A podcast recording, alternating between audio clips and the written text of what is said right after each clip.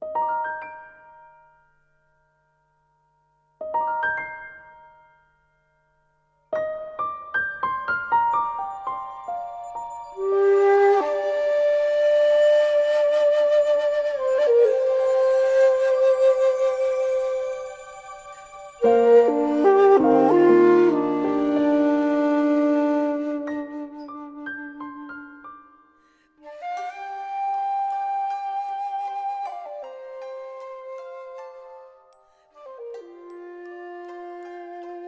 万历十五年，黄仁宇著。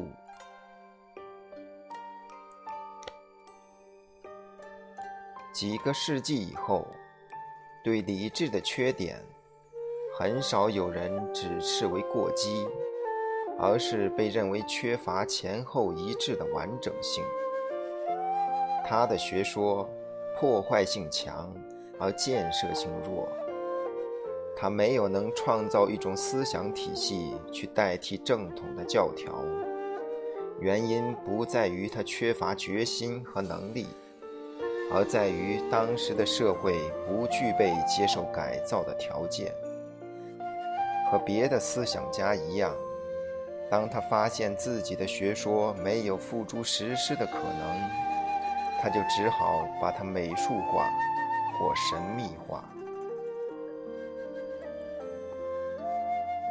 理智的学说一半为物，一半为心，这在当时儒家的思想家中并非罕见。这种情形的产生，又可以追究到王阳明。王阳明所使用的方法简单明白，不像朱熹那样的繁琐累赘，但是在他的体系里。还存在一些关键的问题，例如良知的内涵是什么？良知和意念的关系是从属还是并行？是调和还是排斥？他应该直接地说，良知是一种无法分析的灵感，有如人类为善的可能性属于生命中的奥妙。但是王阳明不如此直截了当。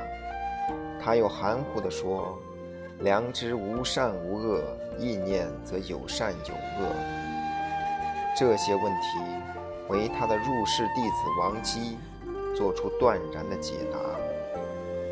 一个人企图治良知，就应当并绝意念。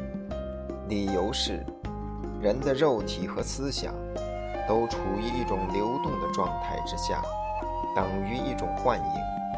没有绝对的真实性，所以意念乃是知觉性的牵缠，良知则是永恒的、不借外力的存在。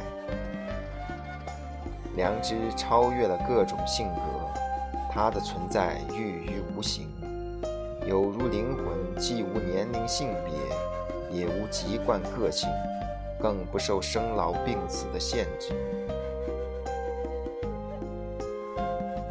按照王基的解释，良知已不再是工具，而成了目的。这在实际上已经跃出了儒家伦理的范围，而跨进了世家神学的领域。李治在北京担任礼部司务的时候，经常阅读王阳明和王基的书。之后，他又两度拜访王基，面临教义。他对王基倍加推崇，自称无岁不读王基之书，亦无岁不谈王基之学。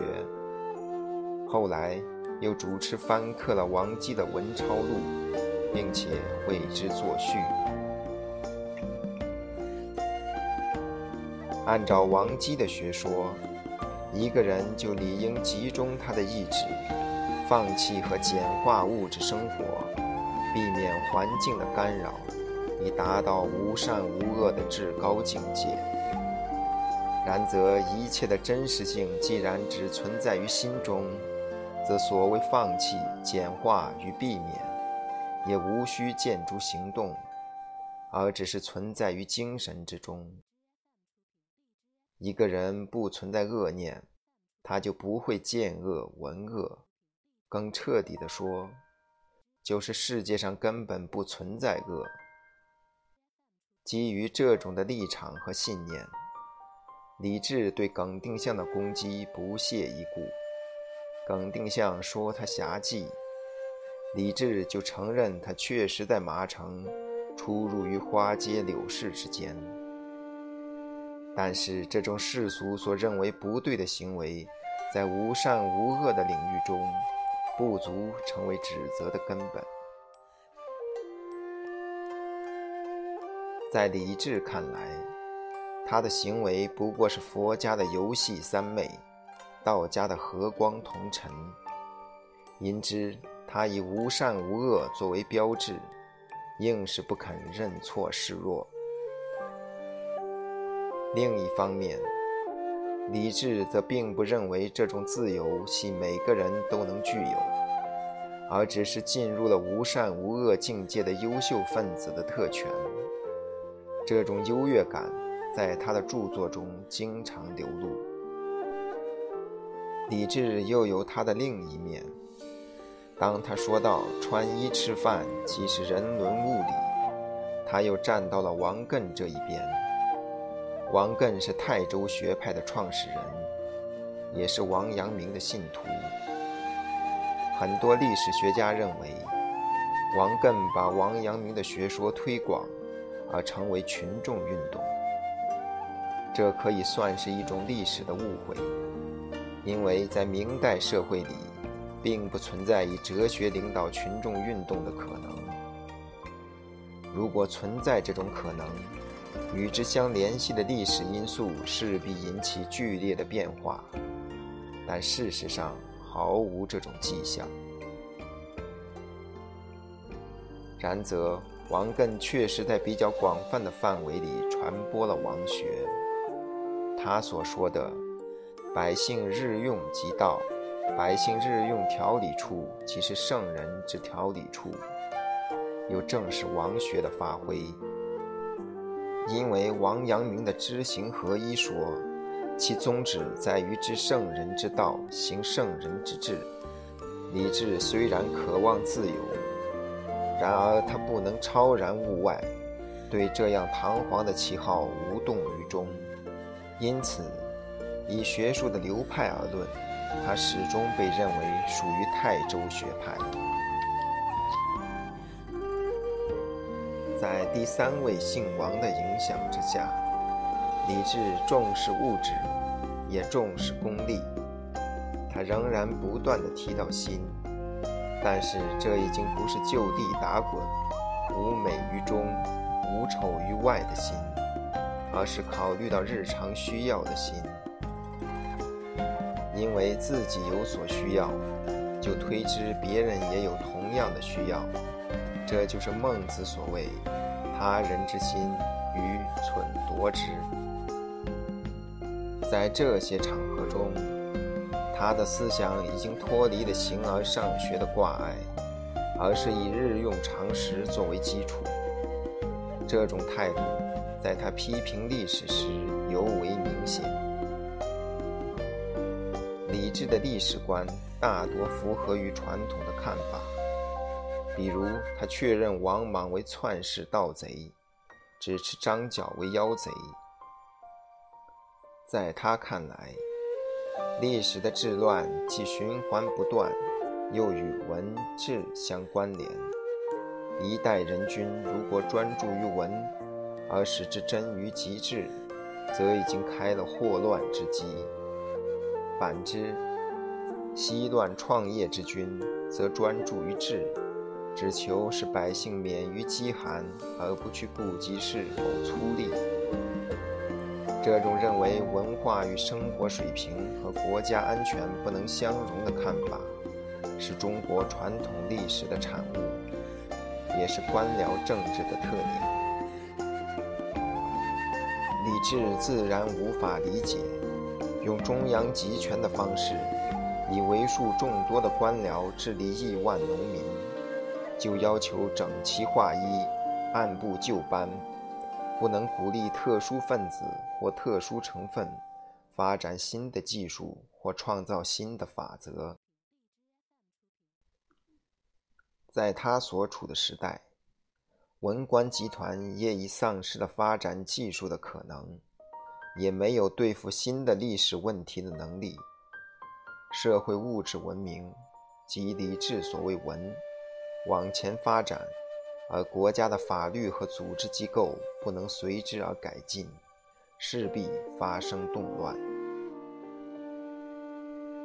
受到历史的限制。理智认为历史循环之无法避免，乃是命运的安排，几乎带有神秘的力量，所以也不必再白费心力去寻找任何新的解决方案。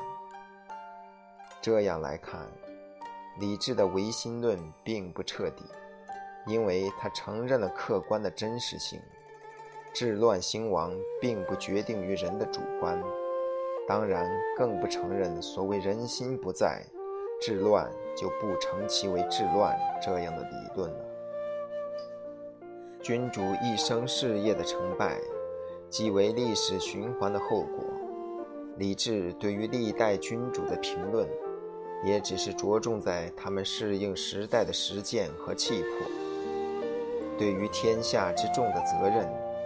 李治则认为应该由宰辅大臣来承担。他所期望于大臣的，是他们执政的功绩，而不是道德的言辞。一个奇才卓识的人，在为公众的福利做出贡献的过程中，绝不能过于爱惜声名，因而瞻前顾后，拘束了自己的行动。他可以忍辱负重，也可以不择手段以取得事业上的成功。这种舍小节而顾大局的做法被视为正当，其前提是以公众的利益为归依；而在伦理上的解释，则是公众道德不同于私人道德，目的纯正，则不妨手段不纯。李治在这些方面的看法，和欧洲哲学家马基雅弗利极其相似。李治重视历史上对财政经济问题有创造性的执政者，他推崇战国的李悝、汉代的桑弘羊、唐代的杨炎，但是对宋代的王安石却缺乏好感。这当然并非因为王安石在道德上遭到非议，而是因为他的财力不带他的宏愿。不知富强之术而必欲富强，与上述的论点相联系，李治更为大胆的结论是：一个贪官可以危害至小，一个清官却可以危害至大。他尊重海瑞。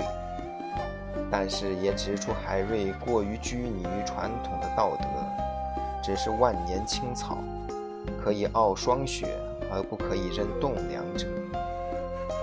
对于于大猷和戚继光，李治极为倾倒，赞扬说：“此二老者，故家龙间赫赫著闻，而为千百世之人物者也。”在同时代的人物中。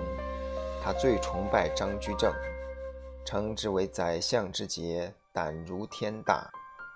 张居正死后遭到清算，李治感到愤愤不平，写信给周思敬，责备他不能主持公道、仗义直言，但求保全声名而有负于张居正对他的知遇。